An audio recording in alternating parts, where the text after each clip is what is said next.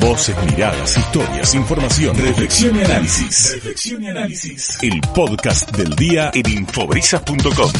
Le quiero agradecer a Gastón Vargas, el titular de Región Sanitaria Octava, que va a conversar unos momentos con nosotros. ¿Cómo estás, Gastón? Un placer. Gastón Trixuk te saluda.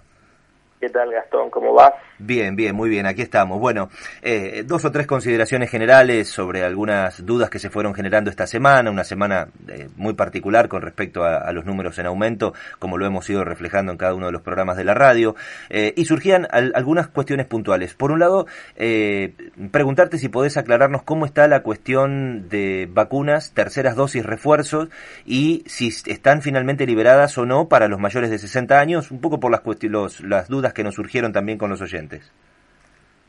Bien, sí, la dosis de refuerzo eh, se liberó ya la semana anterior para mayores de 60 años que tengan un mínimo de cuatro meses de haberse aplicado la segunda dosis este, y se están enviando turnos para la aplicación de las dosis de refuerzo a menores de 60 años también con esa característica entre 4 y 5 meses de haber transcurrido la aplicación de la segunda dosis. Entonces, los que hoy tienen vacuna liberada para tercera dosis son los mayores de 60 años con ese tiempo interdosis, los inmunosuprimidos con un tiempo menor, eso es un mes a partir de la segunda dosis, y para primeras y segundas dosis mayores de 3 años general tienen la vacunación liberada.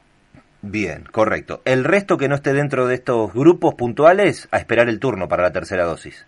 Correcto. El resto tienen que esperar el turno, que entre ayer y hoy se mandaron 400.000 turnos en toda la provincia y seguramente les irá llegando en el transcurso de esta semana. Bien, bien, perfecto, correcto. Bueno, otra de las cuestiones es, ¿en qué situación está el hospital modular? ¿Está funcionando? ¿No está funcionando?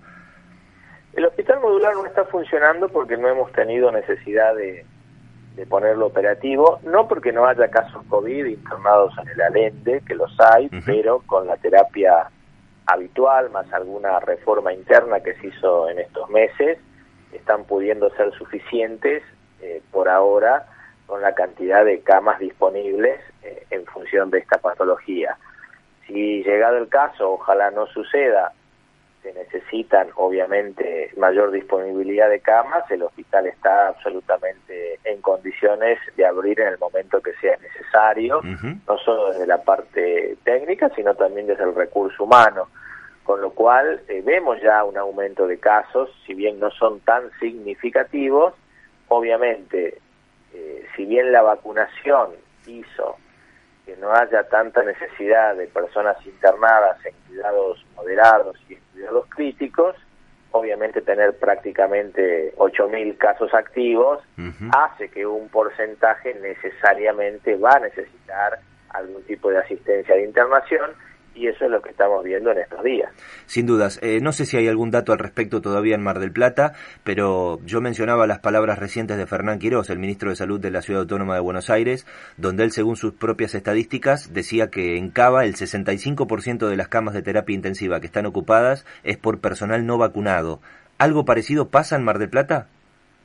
Sí, es correcto. Nosotros tuvimos el COE el martes pasado con las clínicas y el hospital y más o menos, si bien no había un gran volumen, con lo cual hablar de porcentaje no era no era lo, correcto, pero sí decían que las personas que habían llegado a esa instancia eh, no, estaban vacunadas.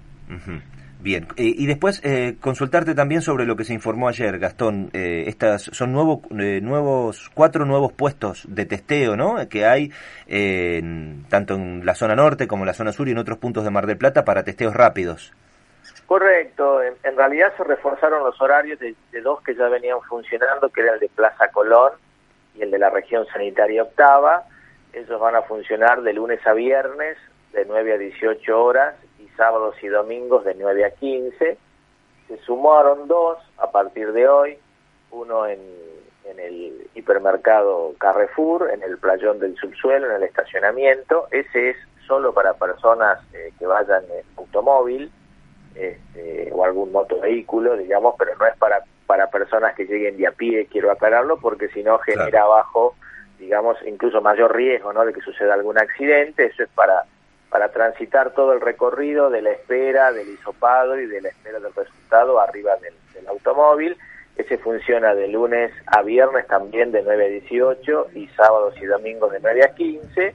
Y sumamos en el faro de la memoria de lunes a sábado de 9 a 15 este, un dispositivo que ya nos había acompañado durante las anteriores olas, que es el micro de Atalac, este, donde también se realizan testeos, básicamente PCR con NeoKit Plus, que está de lunes a sábados de 9 a 15 horas. Bien, bien. Gastón, bueno, por último, eh, se ha intensificado, como bien nos has contado en alguna oportunidad, la campaña de vacunación en diciembre, sobre todo por toda esta ola que venía en aumento. Entiendo que por ahora sigue llevando el mismo camino, ¿no?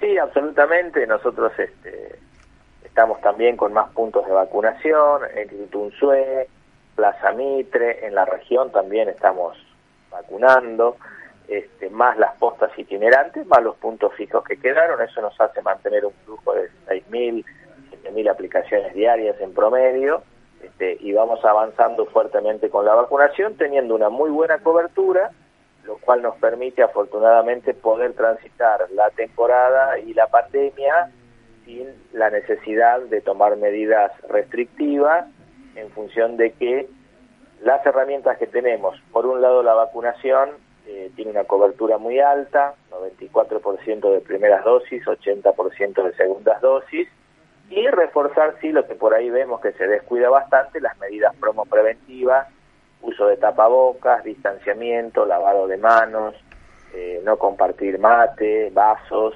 este, ventilación cruzada si es que uno está en lugares abiertos y recordar que si uno está al aire libre, eso no lo exime de contagiarse, sino guarda también eh, distancia eh, apropiada o, o, incluso si no puede guardar la distancia, necesariamente uno tiene que usar por prevención el tapabocas. Sin dudas. Eh, por cierto, eh, Gastón, ahora sí la última.